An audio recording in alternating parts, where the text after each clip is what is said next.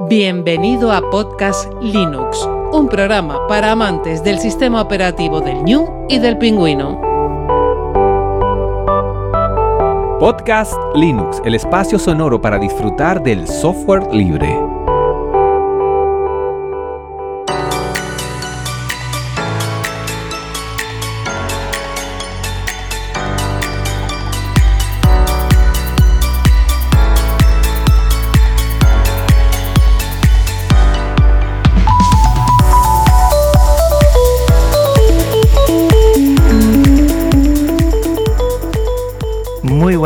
Del software libre. Bienvenido a otra entrega y nunca mejor dicho, la número 141 de Podcast Linux. Un saludo muy fuerte quien te habla, Juan Feble. Hoy vuelve con nosotros otra vez Luis del Valle porque nos quedamos a mitad del episodio anterior, ese Linux Connection de este amante apasionado del movimiento Maker que está detrás del blog programarfacil.com que tienes que ir sí o sí, del podcast La tecnología para todo y del campus de Programar Fácil. Hoy seguiremos hablando de Home Assistant y cómo iniciarte en él y sacarle mucho partido. Muy buena, Luis. Hola. Cinco minutos antes estuvimos hablando ya para tenerlo todo preparado y seguir con esta segunda parte y que toda la audiencia que hemos tenido cierto feedback muy interesante pues también disfrute de esta charla. Hola Juan y hola a todo el mundo que nos esté escuchando. Y la verdad es que sí, que hay bastantes seguidores eh, con el tema de, de, Home Assistant y bueno, vamos a intentar arrojar un poquito más de luz en, en todo en todo este sistema domótico. Así que como yo creo que ya eh, me conocen y bueno, por supuesto que a ti ya te conocen, si quieres vamos ahí ya al turrón. Solo recordarle a los oyentes que estamos en una sala Gypsy para esta charla, que es un servicio libre para videoconferencias y que este podcast se aloja a su web en GitLab, un servicio también libre de repositorios Git. El contenido en archive.org, archive.org, la biblioteca digital libre con licencias Creative Commons. Pues Luis, vamos a meterle mano a esta suculenta masa que es Home Assistant, que nos quedamos a mitad porque la verdad necesitábamos el doble de tiempo como mínimo para acercar este Home Assistant que es tener eh, tu casa domotizada, tenerla bien integrada y disfrutar mucho. Nos quedamos, recuerdo que sí tocamos al final unas cosas, pero nos quedamos en la instalación y a partir de ahí creo que le dimos demasiada celeridad y vamos a compensarlo ahora eh, tratando temas. Sí. Lo tienes todo controlado porque sé que, que, me has comentado que, mira, vamos a tr tratar esto, esto y esto otro. Y cuéntame lo primero que tenemos, ya que estamos con el tema culinario, con cuál es el primer plato de esta segunda eh, bueno, cena que vamos a disfrutar con los oyentes. Bien, quiero hacer una visión a todos los a todos los oyentes, todos los que estén escuchando este podcast. Y bueno, quiero empezar con una historia. Y es que en la Gran Depresión de 1929, eh, la gente, bueno, había un 25% de, paro y la gente no tenía trabajo. ¿Qué hizo? Bueno, podía haber jugado al teto, podía haber jugado un montón de cosas, pero no. Empezó a hacer puzzles. Un juego que es muy barato, entretenido y te pasas horas sin pensar en cómo vas a pagar la luz de casa. Se popularizó gracias a una empresa que muchos de nosotros conocemos, eh, Parker Brothers, porque también popularizó el Monopoly y el RIS. Y esto pasó a principios del siglo XX. Eh, hay puzzles de todo tipo, de mariposas, de ciudades, de monumentos, hay, puzzles de un montón de piezas, hasta de, he encontrado de 42.000 piezas. Pero ¿sabes qué tienen en común todos esos puzzles? Eh, da lo mismo la temática y el número de piezas que tenga. Que para acabarlo es mucho más sencillo eh, si tienes la imagen final de lo que quieres crear. Con la domótica ocurre algo muy parecido. Si no tienes una imagen de lo que quieres conseguir y cómo hacerlo, es muy difícil eh, que montes ese puzzle, que es el puzzle de la domótica. En esta segunda parte del podcast, eh, lo que pretendo es hablar del stack de, herramientas, las piezas del puzzle, para que podamos encajarlas y tener un sistema domótico funcionando. Luego pasaremos a ver eh, algunas preguntas que me has enviado y que han enviado tu audiencia a, los oyentes. La verdad es que mil gracias a todos por, por este feedback. Y eh, eso nos llevará a hablar también al final eh, de, la detección de presencia, que es precisamente donde nos quedamos en el último capítulo. La verdad es que espero no, espero no enrollarme mucho y no tener que grabar otra tercera parte de este podcast. no, la verdad es que me gusta mucho cómo has empezado porque siempre, seguro que mucha gente no conoce tus cursos del campus de programar fácil. Eh, empiezas así, con una pequeña eh, historia que te mete un poco y a partir de ahí pues vas abriendo y vas facilitando todo este conocimiento. O sea que, mira, lo del puzzle, yo conozco a mi hermano que le gusta mucho, le tengo que llamar, porque además eh, muchas veces él facilita mucho porque también tiene ese concepto. Y yo creo que es importante, además, ya lo diremos después. ¿Algún que otra pregunta tiene que ver con tenerlo todo controlado antes de empezar con la primera pieza? O sea que muy bien. Efectivamente.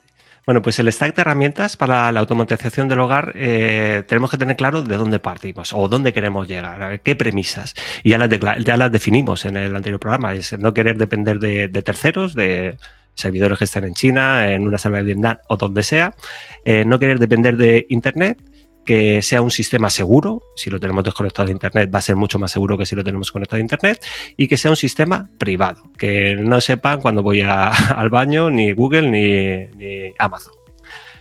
Hablamos también muy por encima, bueno, por encima, tratamos el tema de la máquina, pero quiero hacer alguna puntualización en este sentido que luego me acordé que, no, lo hice.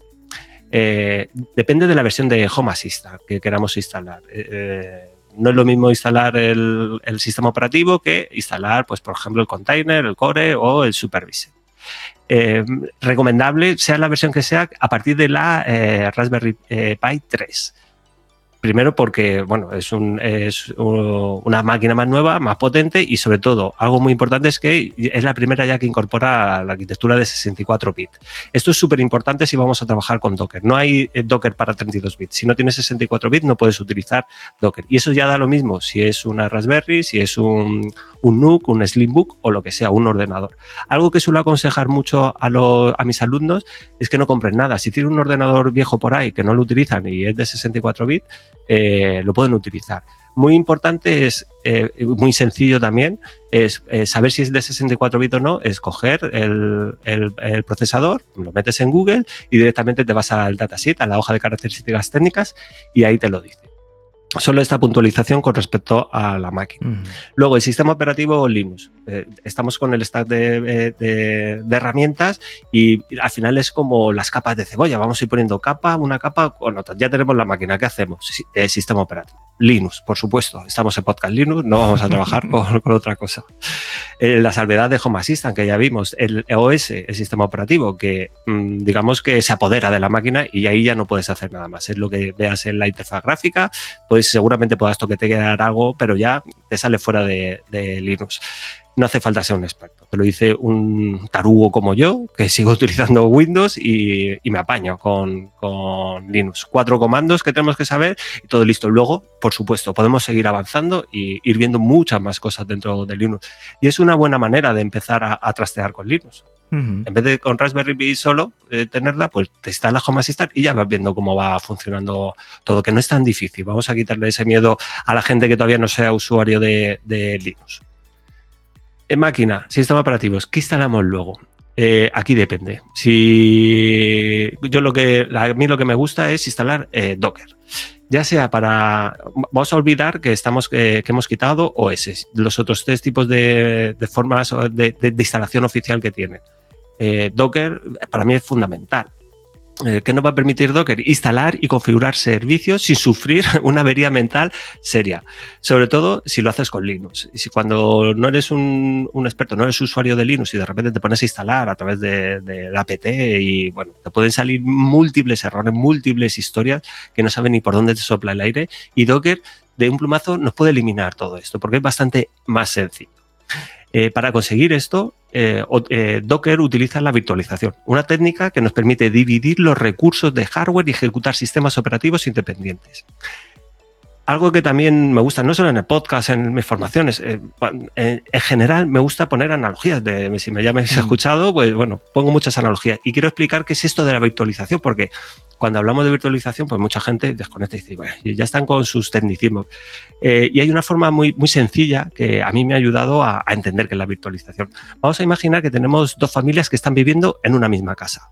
Eh, con sus hijos, son dos parejas con sus hijos y viven todos en una casa donde hay una cocina, un baño, habitaciones y ya está, no tenemos nada más. Entonces, a las 8 se levanta Jaimito y va al baño. Cinco minutos después se levanta eh, Fernandito y cuando va al baño, el baño está ocupado y le toca esperar. ¿Vale? solo tienen un aseo, un baño, por lo tanto, eh, no pueden hacer más, más cosas. Si virtualizamos la casa, lo que vamos a hacer es dividirla en dos. Cada parte eh, va a tener sus habitaciones, su cocina, su salón y su baño. Así, cuando se levante Fernandito, no tendrá que esperar a que termine Jaimito de su aseo, sino tendrá su aseo propio. Pero es que hay algo mucho más importante en todo esto, que es realmente donde está la esencia de, de Docker. Puedes hacer una reforma en uno de los baños, por ejemplo, el de Fernandito le cambia la bañera y le pone una ducha, y el de Jaimito se mantiene intacto, no se modifica, sigue estando con su ducha. Por lo tanto, vas a tener uno con bañera y otro con ducha. Y más o menos así es como eh, funciona la virtualización eh, y así es como funciona eh, Docker. Te permite ejecutar aplicaciones como si estuvieras metidas en sistemas operativos totalmente aislados unos de otros. Y esto es muy importante porque nos evita liar la parda. Porque el problema que tenemos cuando instalamos cosas en nuestro sistema operativo es que estamos modificándolo.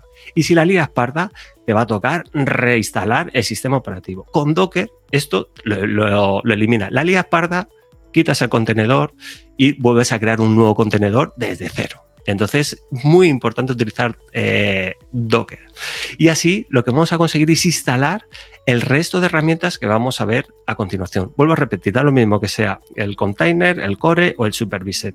En las tres, eh, en las tres formas de instalarlo vamos a necesitar ciertas herramientas y eh, podemos instalarlo a través de add-ons, como veremos, o podemos instalarlo a través de Docker. Yo, mi, eh, mi elección personal siempre es Docker, por lo sencillo que es, y vuelvo a repetir si conozco a una persona, o sea, la persona más taruga que conozco soy yo. Y si yo he podido hacerlo, pues cualquier persona lo puede hacer. Una pregunta, Luis. Eh, a la hora de Docker, que yo no tengo ni la más mínima idea, eso de eliminas eh, el contenedor, eh, supongo que habrás hecho antes una configuración que eso sí se puede guardar porque es muy sencillo, es algo de texto muy sencillo que después puedes poner y es como si la tuvieras. ¿Hay alguna forma de hacer eso como una copia de seguridad muy grande?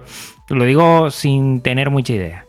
Sí, al final lo que generas, eh, al final todas las aplicaciones que vamos a instalar, que tenemos que verlas como si los que vienen de usuarios de Windows son aplicaciones que van a crear carpetas con archivos de configuración.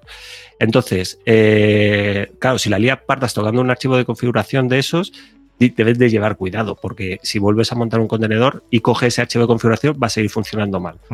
claro. Pero eh, sí que se pueden hacer copias de seguridad. De hecho, al final, creo que lo comenté en el último programa, contó que lo que creamos son volúmenes. Volúmenes tenemos que verlo como eh, accesos directos a directorios. Eh, cada, imagínate, MQTT tiene un, directorio que es config, donde va a haber un archivo que se llama mosquito.conf y ahí va a tener una cierta configuración. Tú le dices que dentro del contenedor que coja el archivo que está fuera del contenedor y que está en un directorio físico de tu home, por ejemplo, de la home del usuario. Y yo lo que suelo hacer es crearme una carpeta hmm. que ponga Docker y ahí voy creando, oye, una carpeta para las configuraciones de Home Assistant. Pues creo una carpeta Home Assistant y otra para, para Mosquito o MQTT o otra para, para Node Red. Puedes ir montando eh, todas las que quieras. Lo bueno es que todo eso haces un zip por ejemplo, y te lo puedes llevar y hacer una copia de seguridad de eso y ya lo tienes. Y lo bueno de todo eso es que tú te lo llevas a otra máquina con la misma configuración, otra Raspberry, y metes esos archivos, lanzas los mismos contenedores y vas a tener el sistema replicado en muy poco tiempo. De hecho, lo podrías tener inmediatamente eh, replicado. O sea que sí que puedes eh, llevártelo a donde quieras. Perfecto. Vale, entonces hemos instalado ya, bueno, en máquina, Linux, hemos instalado Docker, nos familiarizamos con él, es bastante entre comillas, sencillo, no, no, no, no, tiene mayor complejidad, salvo ciertos conceptos que tienes que tener claros, ya está, que es imágenes, contenedores y, volúmenes. Y pasamos a la siguiente capa, que es MQTT. Eh, si no quieres depender de terceros y de Internet, necesitas un protocolo de comunicaciones basado, en este caso es basado en mensajería, publicación y suscripción. Antes de, de meternos a ver MQTT, ¿qué es un protocolo?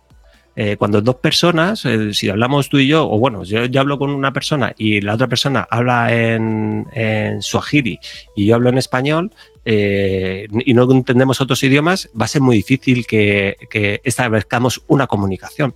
Pues un, un, protocolo lo que hace es definir unas reglas o normas para poder comunicarse.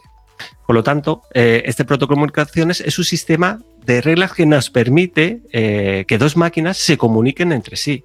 Y aunque parezca algo ajeno a nosotros, hablamos de protocolo, bueno, y eso será, tendrás que estudiar una ingeniería, pues todos los días utilizamos eh, protocolos de comunicaciones y el que más utilizamos es el protocolo HTTP, que precisamente fue inventado por un tío, el Mesías, que es el Tim Berners-Lee, y cuando lo, creó, lo donó, como lo dejó libre para todo el mundo para que no cobra ninguna patente. Imagínate el dinero que hubiera hecho ese hombre si, si, si eso estuviera patentado. Mm. Bueno, pues eh, HTTP fue, eh, es, digamos, ese protocolo eh, embrión, de donde sale todo. Y eh, si algo funciona, utilízalo. Y eso es lo que hicieron. es lo primero que se utilizó para la comunicación entre máquinas eh, conectadas. Funcionaba y parecía que resolvía el problema hasta que llegó algo que lo cambió todo. Y es el IoT o el Internet de las Cosas. En, este, en el, campo del IoT son cosas y objetos que se comunican entre, entre sí. Eh, ¿Cómo funciona este protocolo? Es algo muy sencillo. Te sientas, eh, lo hacemos todos los días. Te sientas delante del ordenador, pones eh, podcastlinux.com y eso lo que hace es enviar una petición al servidor, el servidor web, que no es más que un software que está atento a ver cuando le piden información, recibe esa petición y da una respuesta enviando eh, lo solicitado, que suele ser pues la página web, eh, los archivos CSS, las imágenes, todo lo que necesita. Entre medias, por supuesto, está todo el tema de DNS, IPs y todo eso, que no me quiero meter en ello. Es un protocolo basado en petición-respuesta. El, cliente hace una petición, que somos nosotros, el navegador, y recibe una respuesta del servidor a esa petición. Para casos como la domótica o el IoT, este tipo de protocolos no son muy recomendables porque no pueden mantener una comunicación eh, bidireccional. Una vez recibida la respuesta, el servidor no puede comunicar con el cliente si necesita enviarle algo más. En el momento que tú recibes la página web, el servidor ya se ha desconectado. Tú ahí ya no tienes nada que ver, no se queda una comunicación abierta. Si, por ejemplo, uh -huh. tienes un sistema de alarma con un detector de puerta, podrías notificar al centro domótico que sea abierto la puerta, pero el centro domótico no podría eh, notificarte a ti de algo, oye, desactívate o haz algo o actualízate o haz algo. Entonces no existe esa comunicación, por lo tanto, eh, no es una opción. Y aquí es donde entra en el juego MQTT. ¿Qué es MQTT? Bueno, pues MQTT se basa en el, en, en el modelo publicación-suscripción, con una topología en estrella.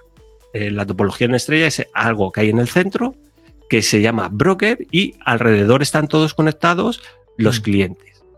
¿Qué hace el broker? Bueno, pues el, el, broker viene a ser como el servicio de correo. Si yo, eh, Juan, te quiero enviar una carta a ti, ¿qué es lo que hago? O me voy a un buzón o me voy al servicio de correos, mm, echo la carta y él se encarga de distribuirlo.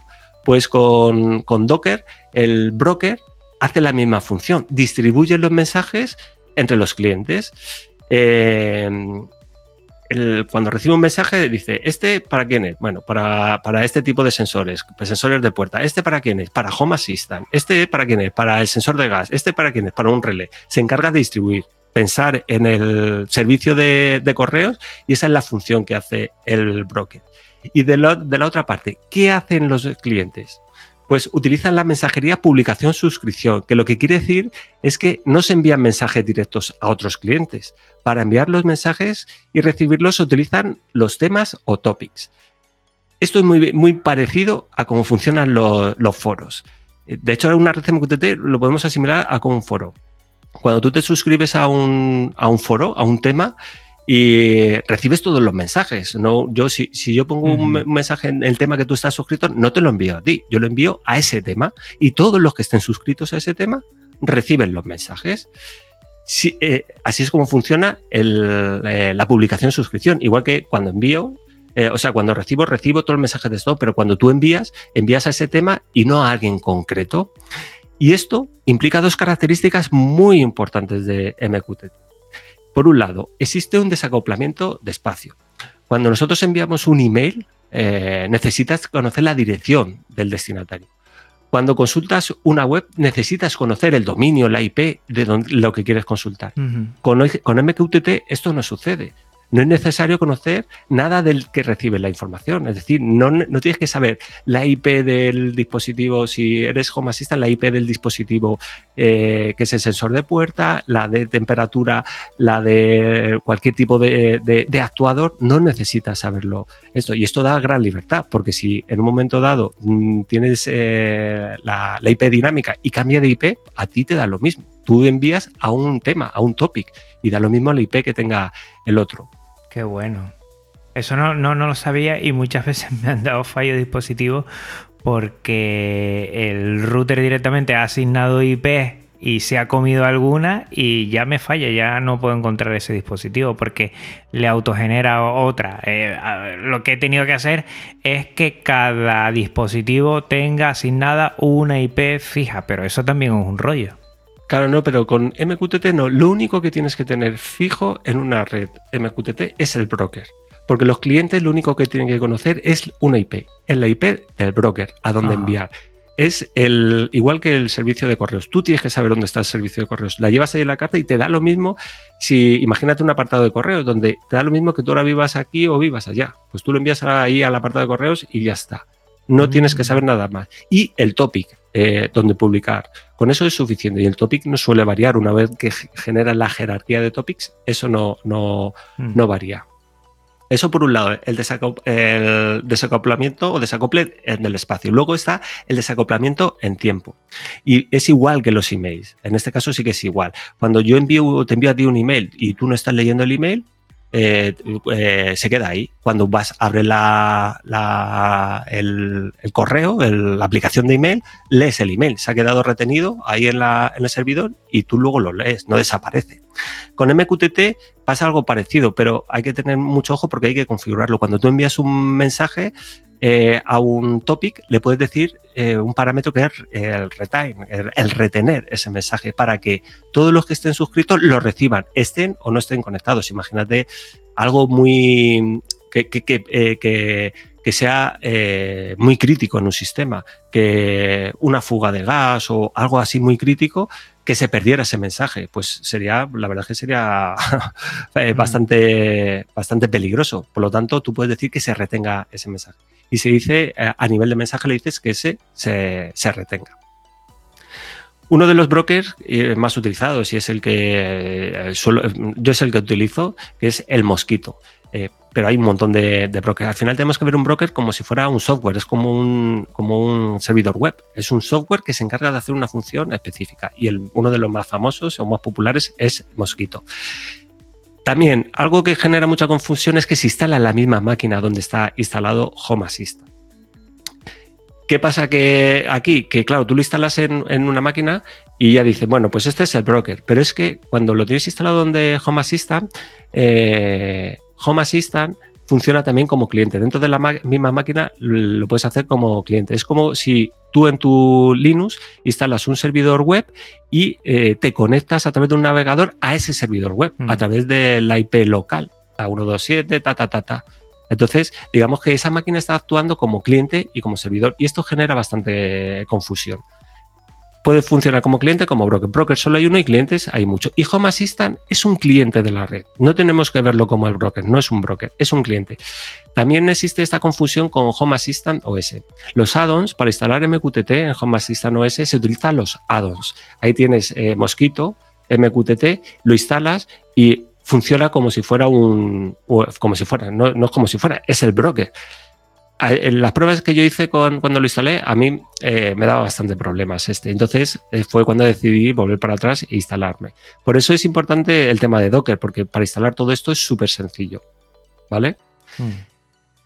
Eh, y al final es uh, como utilizar, o sea, es ejecutar un comando, lo instalas y listo. Y bueno, a grandes rasgos, que, aquí luego hay mucho que rascar con el tema de, MQTT, así es como funciona eh, MQTT. Es el protocolo que utilizan, se utilizan en muchos sistemas domóticos y del IoT.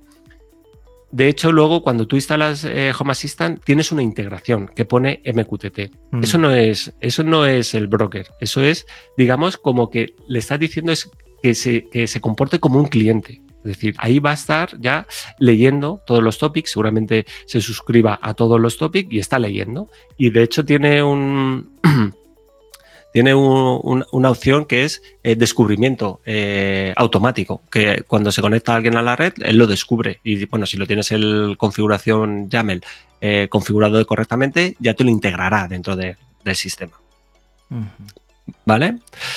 Eh, pasamos, vamos a pasar ya, que si no, no, vamos al. no vamos avanzando. Home Assistant, ya hablamos. Eh, eh, falta explicar mucho más, ya lo vimos en el programa anterior. Lo único que decir, lo que he dicho, que se comporta como un cliente dentro de esa red MQTT.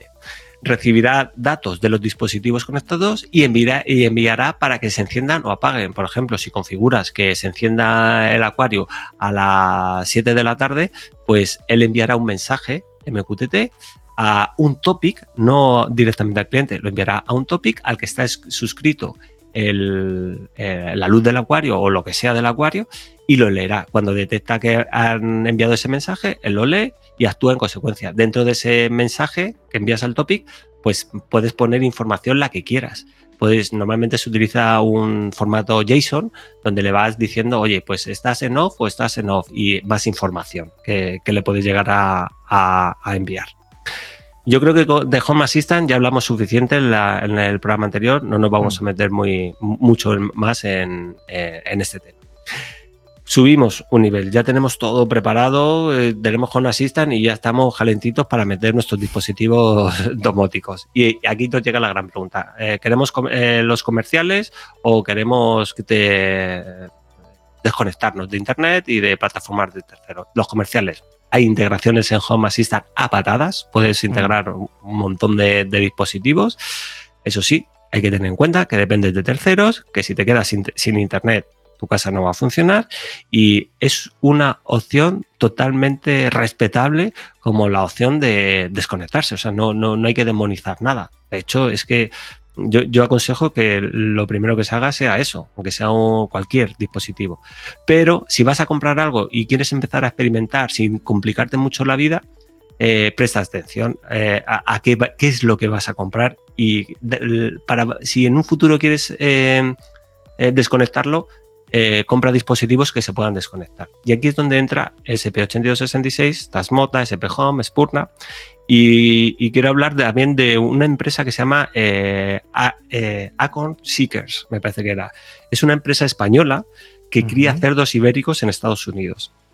El fundador de esta empresa, bueno, cuando era pequeño, vio la, serie del coche fantástico que hemos visto todos, y el tío se fijó que, que por detrás de las cámaras Ah, veía muchas encinas. Cuando iba el coche viajando veía muchas encinas.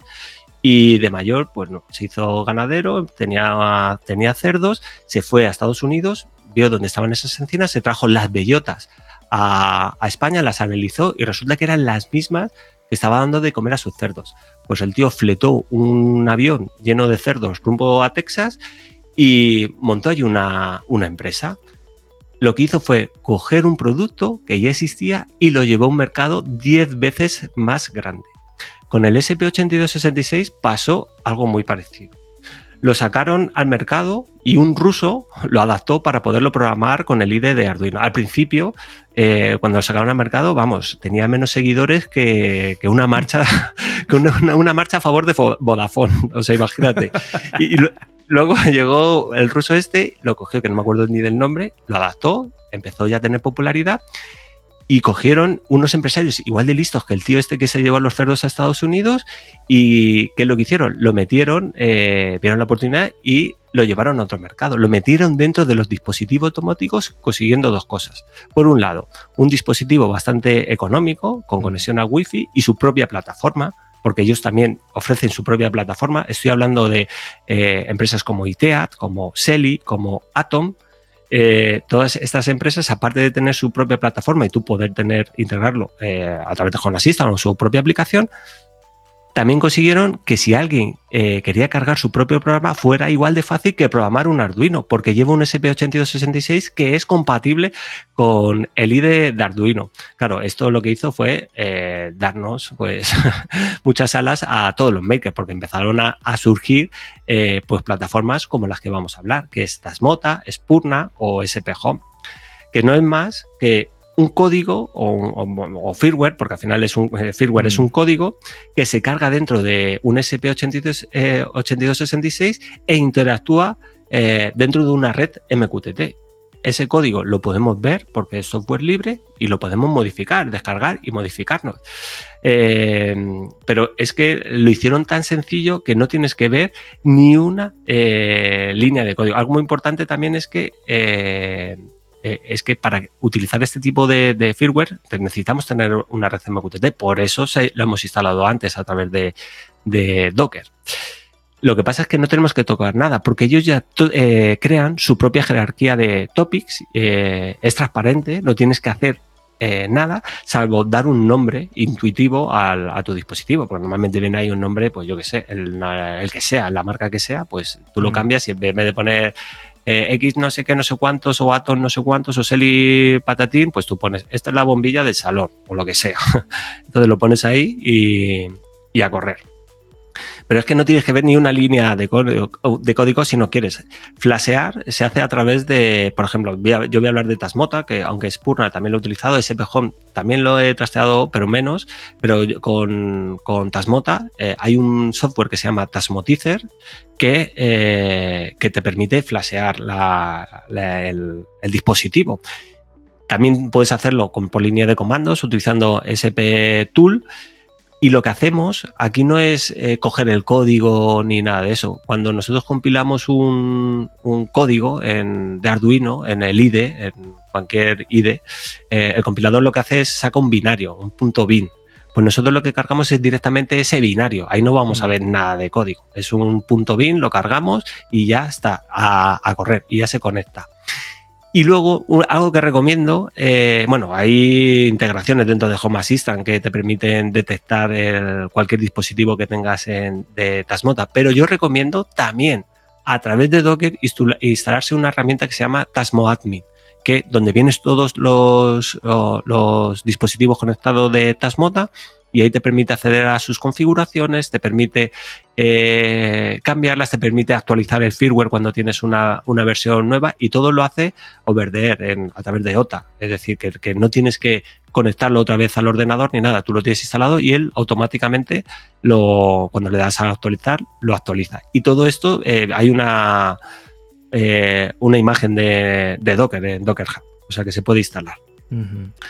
Eh, para que te hagas una idea, porque claro, dices, bueno, es que claro, y, dispositivos de este tipo que tengan SP8266 eh, o compatibles con Tasmota, pues no sé, no habrá tantos como el producto. Bueno, en, en templates.blackader.com, que ya dejaremos la web, que es donde provee templates o, no me sale ahora la palabra en, eh, plantillas eh, para, para diferentes dispositivos. A día de hoy, que estamos hablando de esto, hay 2.112 eh, dispositivos soportados por, por, esto. Ventiladores, sensores de puerta, enchufes, bombillas, hay de todo. Hay un montón de, de, dispositivos que puedes desconectarlos de la red porque van a utilizar Tasmota y, y que funcionen sin, sin depender de, de, terceros. De hecho, ya comenté que hay algunos dispositivos que ya vienen flasheados con Tasmota y seguramente esté desactualizado, lo conectas Tasmo Admin y actualizar y listo, y ya está. No, necesitas eh, nada más. Pero es que no nos quedamos aquí, estamos hablando de dispositivos, pero cuando ya empezamos a, cacharrear, esto ya es para, para, la gente que le guste cacharrear, eh, por ejemplo, tú con el SP8266 eh, puedes hacer tus propios proyectos. Eh, puedes hacer tus propios sensores y eh, lo que haces es leer el sensor y enviarlo a un topic de MQTT que ya lo tienes configurado en Home Assistant. De hecho, con SP Home eh, no tienes que hacer nada porque hay, hay, un montón de sensores compatibles y lo único que tienes que cargar es el firmware en, la, en tu placa no de MCU, EMOS o en la que sea y ya lo tienes flasheado o hackeado para que se integre dentro de, de la red domótica. Y lo importante, eh, sin errores, sin fallos, porque eso ya está testeado, más que testeado. Cuando tú lo haces, pues siempre tienes que estar viendo todas las eh, casuísticas eh, a la hora de, incorporarlo a tu sistema domótico. Mm. Tú sí que has, eh, has estado trasteando ¿no? con SP Home. Sí, además en Linux lo bueno que tenemos es que a partir de la terminal con SP Tool, para mí me parece muchísimo más sencillo porque los que ya tengan un mínimo, mínimo de soltura, pues es más fácil pasar a la terminal y cargar directamente ahí el binario que estar abriendo otro programa que lo cargue directamente, que igual, bueno, en Windows igual es más, yo lo he visto y, y siempre con SP Tool se hace en un segundo, funciona la primera y la verdad, insisto que lo dije en el otro programa, con SP Home la forma, el, código es tan básico, además prácticamente cortar y pegar, cambiar la IP a la que tú quieras si le quieres asignar una y poner también si quieres con la wifi, porque mm, claro, tú no funcionas con la wifi, pero igual eh, yo sí he tenido que asignarle la wifi en algún sentido y, ya está, y funciona a las mil maravillas, ¿eh? y no hay ningún problema y no se me ha caído nunca el servicio de estos SP, tanto los 8266 que tengo dos, como la SP32 Camp que me funciona de lujo. La verdad es que estoy encantadísimo. Sí, eh, yo es un mundo por explorar SP Home, he explorado poco y, tengo ganas de eso, de al final está muy bien cacharrear y aprender de, de todo, pero claro, cuando cuando ya tienes un, un, nivel de dispositivos, tienes un número de dispositivos grande, no puedes estar haciendo códigos para todos, no puedes estar haciendo para, para eh, sensores de todo tipo. Si es compatible con lo que tienes en, en SP Home, que hay un montón de dispositivos, pues ala, lo cargas y, y, luego ya para algo más específico que ves que no, no está, bueno, pues ya sí que lo, ya sí que lo puedes eh, llegar a hacer. Hmm. Y por lo tanto, eh, al final lo que vengo a decir con todo esto es que tenemos la posibilidad tanto de flashear o hackear los dispositivos siempre y cuando se usen SP8266. Por eso, vuelvo al principio, está bien empezar con dispositivos que eh, te permitan integrarlos de una manera fácil a través de las integraciones de Home Assistant y utilizando sus plataformas. Yo creo que es la manera eh, más recomendable de empezar con Home Assistant para no volverte eh, muy loco y saber qué posibilidades tienes. Pero a la hora de comprar, eh, yo recomiendo que busques dispositivos que luego puedan tener la posibilidad de ser flaseados con Tasmota, SPHON, Spurna, con lo que sea, para evitar o, para no tener que, que tirar ese dispositivo, porque luego al final vas a decir, oye, vale, está bien, pero se me ha caído dos veces este año y me he quedado sin poder encender la luz de, la cocina o del baño. Entonces dice, bueno, pues ahora quiero volver para atrás. Si tu dispositivo es eh, privativo y, está cerrado y no es un microcontrolador que soporte eh, estos firmware, no vas a poder hacer nada con, él. Entonces, merece la pena comprar, que te va a hacer la misma función y luego en un futuro, si quieres eh, flashearlo, pues tienes esa, esa posibilidad de, de. Te pongo un ejemplo. Eh, hace pocos días ya vi, no sé si fue en YouTube o en algún sitio, que había una integración local de Delight, creo que es, o Lilight, o algo de esto, y lo han capado. Lo acaban de capar ya porque eh, ya no le funciona, ya siempre tiene que depender de ese tercero, de esa empresa, y ya lo han capado. Y entonces están buscando ahora eh, otra idea. Como dijo muy bien Luis, tengamos bien claro el dibujo que queremos hacer antes de meter la primera pieza, porque si no vamos a ir muy vendidos. Está claro que para algunas cosas, para cacharrear rápido, bueno, no no es un coste excesivo, pero si queremos ya meternos en un proyecto cuco y, y, queremos que dure y queremos tener un control, Mm, pensemos en el dibujo total de ese puzzle para poco a poco ir haciéndonos con las piezas, mirando bien en internet que pueda tener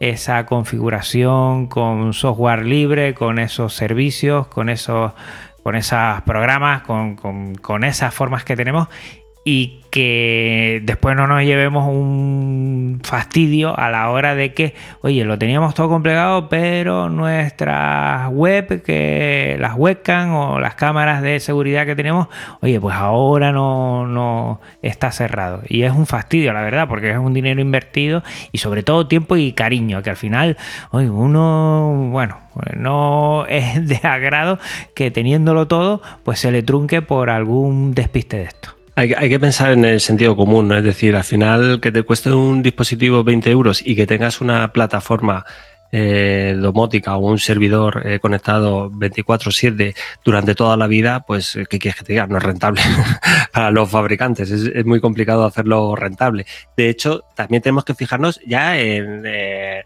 en grandes empresas, Google Fotos, de repente cortó el grifo. ¿Quién iba a pensar eso?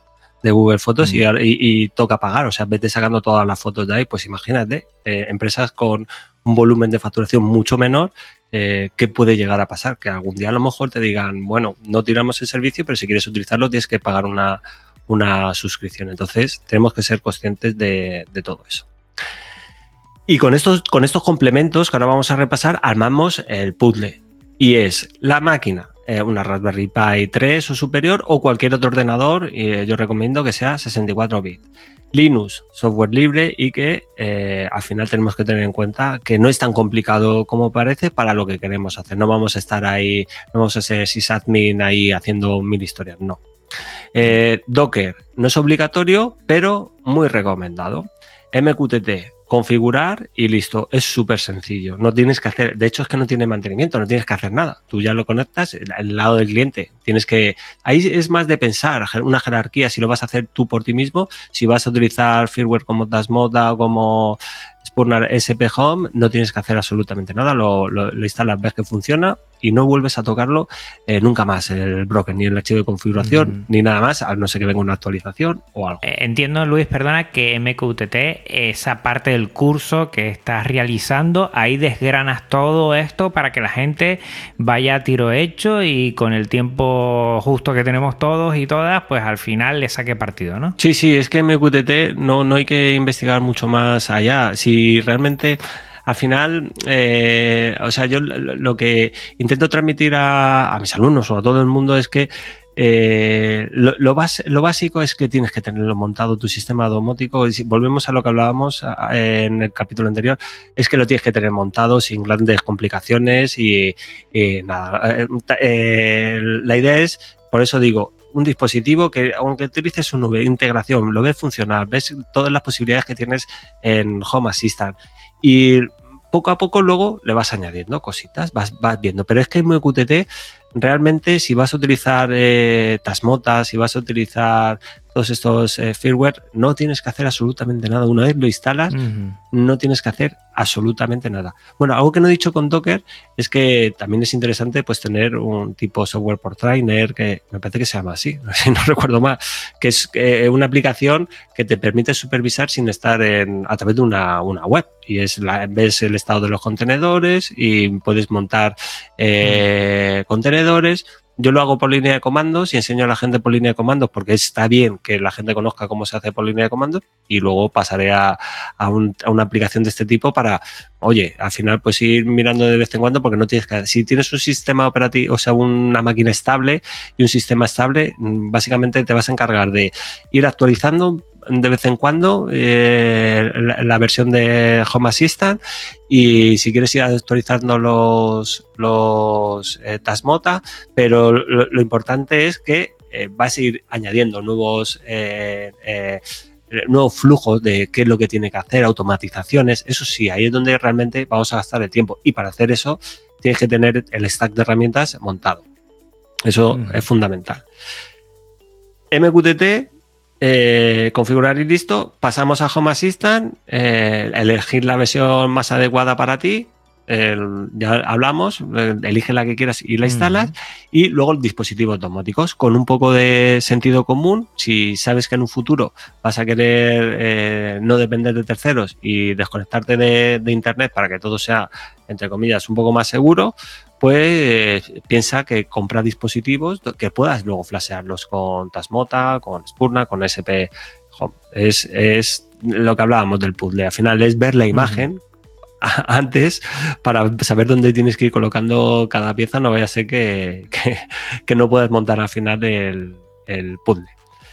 Y esto es lo que yo quería contar con respecto a todo el stack de herramientas. Si te parece bien, pasamos a, la, a las preguntas que, no, que te han enviado. Sí, lo que sí, Nore Red, a mí siempre me queda la duda. ¿Sabes? Creo que no lo hemos hablado mucho y, y siempre que lo veo entiendo que sirve más MQTT para tener esa comunicación y qué haría Nore Red en ese sentido. Node Red nos va a permitir hacer eh, ciertas integraciones que a lo mejor mm, puede que con Home Assistant lo puedas hacer, no digo que no, habrá cosas que no puedas hacer, pero eh, te permite hacer ciertas integraciones de, de, otra manera. O sea, tú al final puedes hacer un temporizador que se enciende y se apague eh, una luz a una determinada hora con, con Node Red digamos que es un complemento, un complemento que te va a hacer, ayudar a hacer ciertas tareas en un momento dado. Es muy compatible cuando ya empiezas a meter, por eso yo no lo he querido meter aquí, porque realmente no es una herramienta indispensable dentro de nuestro sistema domótico. Sí que puede ser muy útil en un determinado momento, pero no es indispensable. Lo que sí que es indispensable es lo que hemos hablado aquí. Sin esto, si falta una de estas piezas, uh -huh. eh, bueno, salvo Docker, que estés utilizando Home eh, Assistant OS, tu sistema de domótico, eh, de hecho, eh, bueno, sí, Docker, si es OS, nada. El, tu sistema domótico no va a funcionar si no metes todas estas piezas con Home Assistant Container. Uh -huh. Node Red, ¿qué es lo que hace? Nos permite eh, gestionar. Al final, Node Red lo que es otro cliente. MQTT. Tú piensas como otro cliente MQTT, donde muy fácilmente tú le vas a decir suscríbete a este topic. Y cuando recibas un mensaje, puedes hacer ahí con, con nodos, a través de, de, flujos, le puedes decir que haga algo concreto. Por ejemplo, podemos hacer en un momento dado que, porque claro, cuando tú envías lo, un mensaje, no es punto a punto, sino tú lo publicas. Acuérdate del foro. Tú cuando lo publicas, no solo lo lee una persona, lo lee un montón de personas. Uh -huh. Aquí igual, cuando tú publicas un mensaje, puedes enviar un mensaje de temperatura para que te aparezca en tu interfaz gráfica de Home Assistant la temperatura actual, pero a la vez con Node Red tú puedes estar escuchando esa temperatura y decir, la voy a guardar en un MySQL la voy a, o en MariaDB, la voy a guardar en InfluxDB o en Grafana, para que luego me la muestre en Grafana voy a coger, eh, eh, hacer históricos. Entonces, te permite hacer eso de una manera eh, más sencilla. Seguramente con Home Assistant te permite hacerlo, lo mismo, pero con, con Node Red como que ya te metes más aunque se, supone que no es código, pero es programación, porque los lo flujos siempre tienes que, tienen la lógica y tienes que ir pensando qué es lo que tienes que hacer con, ese dato. Entonces, si supera este de, determinado eh, umbral, haz esto, si no, haz lo otro. Incluso luego lo puedes eh, adaptar y decir, oye, me envías este dato a Node-RED y tú de Node-RED ya se lo envías a, Home Assistant a través de un topic. Puedes hacer, digamos que es un complemento que se, se, se intercala ahí y puedes hacer ciertas cosas, pero no es esencial. Entonces, por eso no lo he querido meter yo aquí. Uh -huh. Pero, pero es, es, es, muy interesante para, para ese tipo de datos, para ese tipo de, de, cosas, aparte de un montón de cosas más que se pueden hacer. O sea, con Node-RED puedes hacer, podrías tener tu Home Assistant, ¿no? Hace, de hecho, con Node-RED puedes ah, replicar lo mismo que hace Home Assistant, claro, a, a base de, de, desarrollarlo tú, por ti mismo. Uh -huh. Claro. Muy interesante. Yo creo que todo esto, vamos, yo quiero ir tocando de tu curso algunos aspectos, sobre todo para, para mayor conocimiento, que me llama muchísimo la atención y he visto flujos por ahí que son muy, muy interesantes. Sí, sí. Eh, vamos con las preguntas. Si quieres no sé, ¿cuál más te ha llamado la atención? Y empezamos a, a hablar de ella. Voy a, leer, voy a leer la de, de, de Sergi, mm. de Baleares, que y nos envió un mensaje bastante largo. Tiene, la verdad es que tiene bastante experiencia con el tema de Home Assistant. Y voy a, voy a hablar sobre todo de la última parte, que es eh, para lo que comenté, lo voy a leer literal lo que, mm. lo que contaba él. Para lo que comentabais de la detección de personas que hay en casa, que que tu pecera se encienda cuando entres en casa, yo uso la integración de Presence Detection, que es la Presence Detection, que es la de Home Assistant, con mi router que tiene el firmware eh, OpenWRT. Eh, que es open source, por supuesto. Lo que hace esto es monitorizar los móviles de los diferentes miembros de la familia, de manera que cuando alguien llega a casa y se conecta a la Wi-Fi, Home Assistant sabe que esa persona está en casa. Hay otras integraciones de routers con firmware de, casa como Axus, eh, Huawei, Fritz, eh, Microtik, etcétera. Todo esto lo combino con, en Node Red, por ejemplo, aquí tienes un uso de Node Red, con un sensor de apertura de la puerta principal y un sensor de movimiento de la zona de entrada, de manera que cuando se abre la puerta principal y justo después eh, se detecta movimiento, es que alguien entra en casa. Y si es al revés, movimiento primero y luego puerta abierta, es que alguien sale. A partir de ahí puedes hacer lo que se te ocurra. Yo tengo un flow que si es de noche, Home Assistant lo hace eh, lo sabe por posición GPS y la hora del día. La casa nos recibe encendiendo la luz de cortesía que hay en el salón, solo cinco minutos. Y luego se van encendiendo una serie de lámparas que hay repartidas eh, por casa. Una goza, lámparas de sal eh, que hay por casa. habla de, de, cuando estamos entrando, detectar cuándo entras y cuándo sales. Esto con respecto a, Sergi. Pero es que luego Sergio Trujillo también envió otra, otra duda y es referente al último eh, tema del podcast, mi integración en Home Assistant, que va muy al hilo de lo que estábamos hablando. Te puede interesar. Soy instalador de alarma. Yo en mi caso, mi alarma la tengo integrada de forma que siempre eh, sabe cuando llego a casa para ejecutar rutinas. Además de tener SP32 con SP Home como baliza para que el sistema sepa cuándo me voy de casa y se active la alarma sola. Para la problemática que exponía Luis, que no detectaba el smartwatch, el mío permite habilitar el modo visible y no dudo que, otro eh, lo permita también. Eh, totalmente todos mis SPs los tengo con SP Home. Eh, son dos personas que tienen bastante experiencia con Home mm. Assistant y nos han dicho el tema de, de cuando detectan que entro y salgo de casa. Yo creo que el último programa, pues quizá eh, no me expresé bien.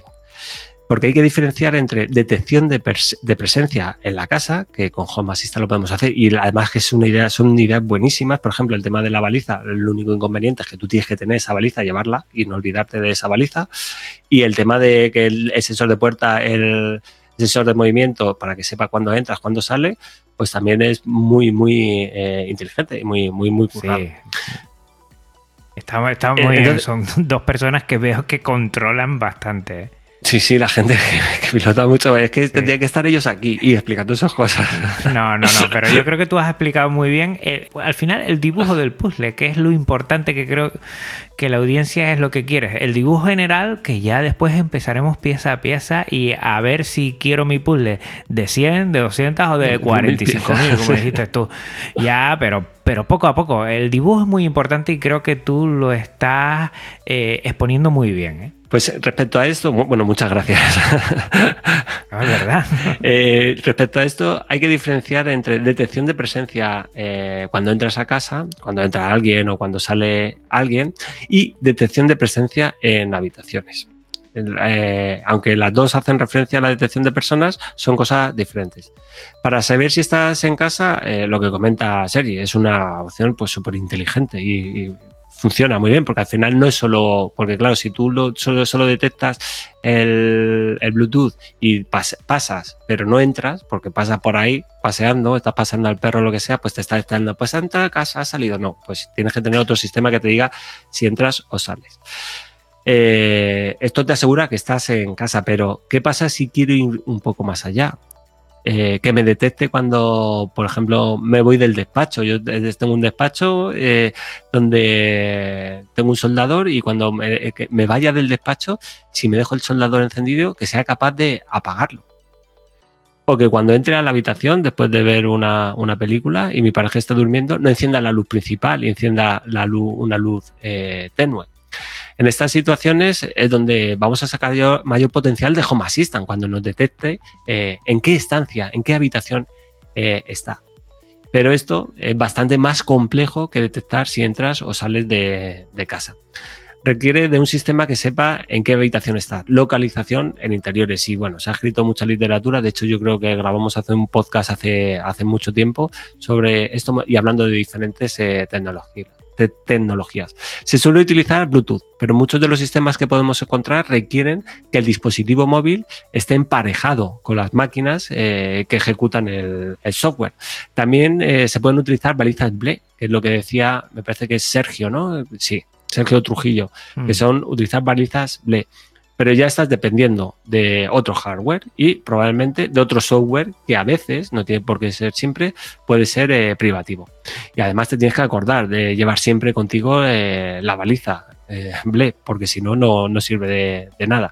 Porque el móvil y el smartwatch, pues la verdad es que el, reloj no sé, siempre lo llevas contigo y el móvil casi siempre lo llevamos mm. con nosotros.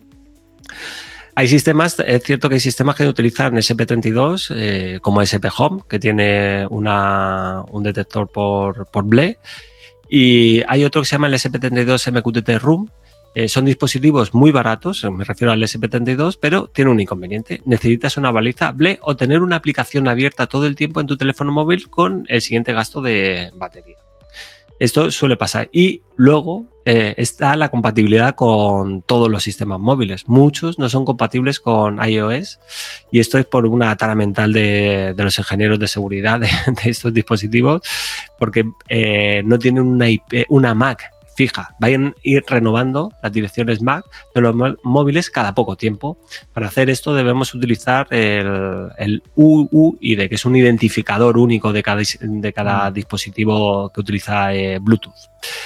Y también están los sensores de movimiento, que funcionan bien, pero tienen un, problema que es un verdadero problema y es que si te quedas parado durante un tiempo eh, te dejan de detectar. Es como si fueras un fantasma. Si tú estás en tu despacho y te quedas quieto porque estás leyendo algo, pues te deja de detectar y a lo mejor te apaga la luz. Entonces esto la verdad es que no es viable. En este sentido, eh, como hablé en el, último programa, estoy actualmente probando una aplicación que promete bastante, que es eh, Room Assistant. Y bueno, no digo que sea perfecto, pero parece que, forma, eh, que funciona de forma coherente. ¿Qué es lo que nos aporta esta aplicación? Por un lado, no requiere emparejamiento de dispositivos, no tienes que hacer nada. El, lo único que le tienes que configurar el, de forma eh, automática, eh, bueno, le tienes que configurar el UID o la Mac y de forma automática él ya te lo detecta. Se puede integrar con eh, sensores de presencia, todo desde el mismo software no haría falta, por ejemplo, lo que decía de no de red, si te detecta esto, tal, no sé qué, sino que él mismo ya integra esto, sino que él ya va a decir si mm. tiene presencia o no, integrando eh, el sensor de presencia y el, Bluetooth. Se instala el sistema Linux, por ejemplo, puedes utilizar una Raspberry Pi 0 que cuesta 10 euros o eh, la propia que estás utilizando para Home Assistant, si la tienes en, en, tu, en tu despacho o lo que sea, la puedes utilizar también de, de baliza, aunque este pasa con el sistema como el Home Assistant OS. No sé si se puede instalar con Docker o no que eh, absorbe el sistema. Tú lo instalas y te quedas sin sistema operativo, no tienes que trastear nada. Con Raspberry Pi 0W no, no hay problema. Algo también muy importante es que no todos los dispositivos son eh, Bluetooth Low Energy, es decir, BLE. Eh, o, Bluetooth Classic. Entonces, esto es compatible con los dos. Por eso también tiene que ser la Pi 0W. No necesita una aplicación que se esté ejecutando siempre y es eh, compatible con todos los smartwatch, con Android, eh, eh, iOS o cualquier dispositivo con Bluetooth. A mí me resulta bastante interesante y, ya te digo, yo ahora mismo solo la estoy probando con un, una Raspberry Pi 0W. Lo bueno es que si tú generas, creas, eh, tienes más dispositivos con, este firmware, entre ellos ya se comunican y eh, generan, digamos, un mapa de posicionamiento de dónde estás con eh, la calidad de la señal que va llegando a, la Raspberry Pi. Entonces es algo muy a tener en cuenta. Por supuesto, una cosa no quita la otra. Es decir, podemos tener un sistema que nos permita detectar cuando entramos en casa y, por ejemplo, ese sistema que ya alerte a los, eh, todos los Room Assistant que tengas en casa para decir, oye, que ha entrado alguien, vamos a ver quién es y dónde está situado. Pero lo interesante de Home Assistant, que es que es muy interesante que te detecte cuando entras en casa, pero imagínate que te está detectando en cada habitación. Es que directamente tú vas por tu casa y no tienes que tocar nada. O sea, tienes que, eso se va moviendo solo y dependiendo de las horas que esté. es que eso realmente, digamos, es donde tenemos que llegar a, optar, donde tenemos que, llegar. Porque ya podrías automatizar mm, todo, ¿no? Entro a esta habitación a esta hora de este día y mm, bueno, pues para esto quiero esto. Y como dices tú, no estar eh, con el teléfono, que si enciendo, que si no enciendo, que si entro en, no sé, en mi habitación y este fin de semana es esto, pero entre semana es esto otro, por ejemplo. Y ya todo automatizado. Yo creo que eso tiene muy buena pinta. Lo he estado viendo. Hay mucho vídeo en inglés, por eso te lo digo, Luis, poco vídeo en español, muy poco vídeo en español y anímate y tírate a la piscina porque seguro que se va a poner eh, Run Assistant muy muy de moda porque creo que es ese plus que le queda para automatizar. Oye, teníamos también una pregunta de César, ¿verdad? Que nos había llegado. Sí, la tengo aquí, si quieres la leo y, ya con esto finalizamos. A ver, César nos decía, verás, todavía sé poco del tema. Tengo una cámara IP que como muchas se gestionan con la app ICC 365 Plus. He conseguido ver la, ver la imagen a través de Home Assistant, pero ¿cómo se pueden configurar cosas como el movimiento de los infrarrojos? No he encontrado manera de conectarla si no es a través de la app para evitar usar eh, su servidor remoto. Pues es de AliExpress y el vendedor no da información. ¿Se puede averiguar esta información y es necesario liberar, como dices? La calidad de la cámara es razonable y he encontrado este sistema sin cables en otras marcas. Está junto un enlace, bueno, nos pone un enlace. La verdad es que el sistema es súper curioso. Yo cuando lo vi, es una bombilla, es una bombilla y ahí tiene la cámara es una cámara, pero en vez de tener una conexión de micro USB, que es normalmente la que viene, eh, tiene una rosca, la E27 creo que es, y se enrosca a cualquier eh, casco que tengamos y ya funciona como una cámara porque ya le da electricidad. La verdad es que la idea es súper interesante. Muy buena. Pero eh, lo estuvimos hablando tú y yo, Luis, ¿no? ¿Cuál es el problema? Pues el problema es que mm, bueno, es una marca china que mm, hasta le comentó a César que tenía algunos protocolos que después parece que no tiene que, es de su madre y de su padre y que no sabe qué hay dentro de ahí. Eh, yo, mm, si me permites empezar, Luis, yo siempre mm, tiraría mm, por lo conocido, ¿no? Y entonces si te vas a internet, yo también estuve trasteando un poco y te habla de poder flashear cámaras y liberarlas, pero son muy pocas. Están las típicas G de Xiaomi, algunos modelos muy muy justitos. Eh, también sabiendo que flashear tiene sus complicaciones, pero bueno, eh, en la micro SD de la, de la cámara es meterlo e intentar que pase un tiempo, que funcione bien y parece que ya se libera y no pasa por esos servidores de Xiaomi y ya se puede integrar con cierta tranquilidad dentro de nuestro Home Assistant. También está la, la Tapo C200 que también se puede flashear y se puede integrar de una manera bastante sencilla dentro de Home Assistant. Y yo, bueno, si necesitamos algún tipo de esto que gire, que podamos nosotros ir toqueteando, pues, pues no nos queda más cosa que esta. Pero mm, yo lo digo, yo la tengo aquí desde hace meses y estoy contentísimo con la SP32 Cam que al final es un SP32 integrado en una pequeña cámara que no se puede mover, pero sí funciona muy bien, tiene un buen ángulo y si sabemos ponerlo en un sitio ideal, yo creo que nos puede servir. Y le he añadido un sensor de movimiento y que con los dos se puede integrar cosas muy interesantes. Aquí lo que veamos, me compro una cámara de estas y para cacharrear al principio me puede venir bien, pero siempre tengamos en cuenta el dibujo, qué quiero hacer y para ello si quiero cosas liberadas y que no pasen por servidores de terceros, tengo que ir ya a tiro medio hecho, informarse mucho o, como digo yo, ir a tiro hecho en el sentido de pasarse por el curso aquí de Luis del Valle y tener todo eh, más controlado. Además que da unos ejemplos muy muy claros, Luis, Y, con eso vas teniendo también esa idea de ir poco a poco articulando lo que es tu servicio de automatización en, tu casa. ¿Y, lo del SP sin, sin mover, eso tiene fácil solución con un servomotor? Sí, sí, no, hombre, tú que también de Arduino, pues tiene, tiene sencillo, pero, pero te digo que hay algunas lentes que tienen 160 grados y depende para que lo quieras, evidentemente, pero si buscas una buena esquina y, lo pones bien en alto y queda algo interesante, eh, da un, buen rango de, visión, ¿eh? O sea que... Sí, no, si al final tenemos que ser conscientes de para qué lo queremos. Si queremos tener un sistema eh, de seguridad, pues al final, si estás buscando eso, quizá, pues a lo mejor no, que eso lo dijiste tú. Aunque yo realmente sí que veo un sistema de, este tipo para, para, montarlo en una empresa, para hacer eh, algo más profesional, no es algo descabellado, siempre y cuando con cabeza. Eh, es cierto que si tú vas a querer un sistema de calidad, de visión, o sea, de, de cámaras de seguridad, oye, tendrás que a lo mejor optar por otra opción o que sea comercial. Pero si realmente lo que quieres es que el día de mañana ver si tu perro está bien o ver si, yo que sé, cualquier cosa, que en un momento dado tienes una imagen con un SP32CAM, eh, eso es más que suficiente y ya está. Ahora, si quieres estar viendo ahí qué es lo que sucede con alta calidad, pues entonces ya la cosa cambia. Mm. También decir que Home Assistant tiene una integración en Motion Eyes, que es un gestor de cámaras que está bastante bien, pero pasa por servidores de terceros. Y también eh, he estado leyendo el protocolo OnBeef, que es muy interesante, que esto sí es verdad que la cámara directamente se conectaría con eh, lo que es Home Assistant. Y esto es muy interesante.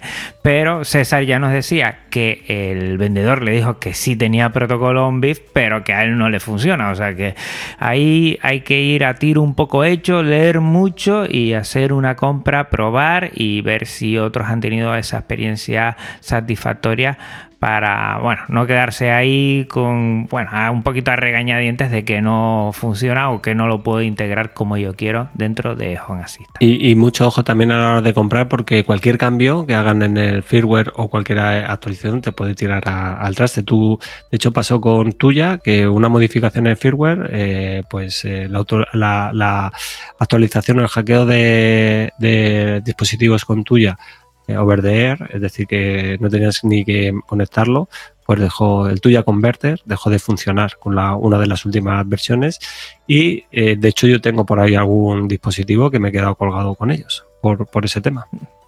Yo tengo aquí una cámara que, que, la flashe mal y ahí queda. ya he visto un sitio cómo se hace, hay que soldar pines y lo tengo como algún proyecto de futuro. En todas las guerras hay víctimas, o sea que... Hay, hay ¿cómo se dice? Posapapeles ahí, pero por un tubo. Todos tenemos algunos. Si no, es que no has cacharreado lo, suficiente. O que haya salido humo. Luis, ¿qué decirte? Porque mm, creo que en estas dos horas del anterior episodio, el 140 y este el 141, hemos condensado mucha información. Creo que va a venir de perlas para todas las personas que quieran tener un concepto mm, bastante general, pero también sabiendo en dónde incidir en lo que es Home Assistant, también con el episodio que, yo hice anterior y ha quedado yo creo perfecto. Si alguien quiere más, por favor no se pierdan el curso que tiene Luis del Valle en el campus de programarfacil.com. Lo dejo en las notas del programa, igual que el episodio anterior porque merece muchísimo la pena. Si no, fíjate en los ejemplos que da al principio que te ponen en sintonía y a partir de ahí pues allana bastante lo que es el entender que creo que es lo principal y después eh, ir a tiro hecho. Siempre pongo el mismo ejemplo. Yo con Arduino yo hasta que no fui a un curso y me hizo clic en la cabeza y ahí empecé a entender todo, la verdad. Pues con Home Assistant va a ser igual. Aunque ahora no entiendas mucho, poco a poco, si te metes, si intentas cacharrear un poquito, poner en práctica todo lo teórico, vas a ir mejorando y sobre todo vas a tener la satisfacción de tener un, lo que es la domotización de tu casa, todo eso mm, pues hecho por ti, que yo creo que no hay mayor mm, satisfacción que tener tu casa, el hogar, pues controlado por, por, ti. Te animo a ello, mm, pásate por muchas cosas, tienes el blog de programarfacil.com, el podcast de la tecnología para todos, por favor, no se lo pierdan, y el campus de programar fácil. Eh, yo creo que además de dejarlo en las notas del programa, te lo voy a decir ya, mm, no te lo pierdas porque vas a tener mucho conocimiento de la mano y de una forma muy accesible.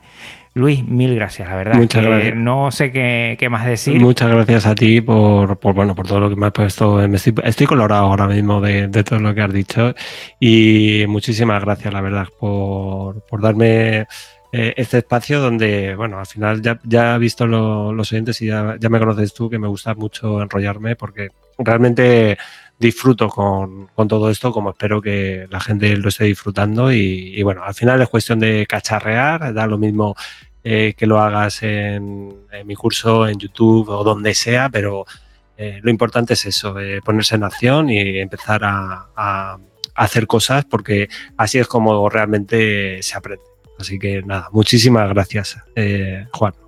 Pues nada, recuerden toda la audiencia que vamos a dejar en las notas del programa toda la información. Luis, ahora, dentro de poquito, ya me va a pasar todos los enlaces para que no te pierdas. Y bueno, que llega aquí este episodio, este episodio doble que hemos disfrutado mucho.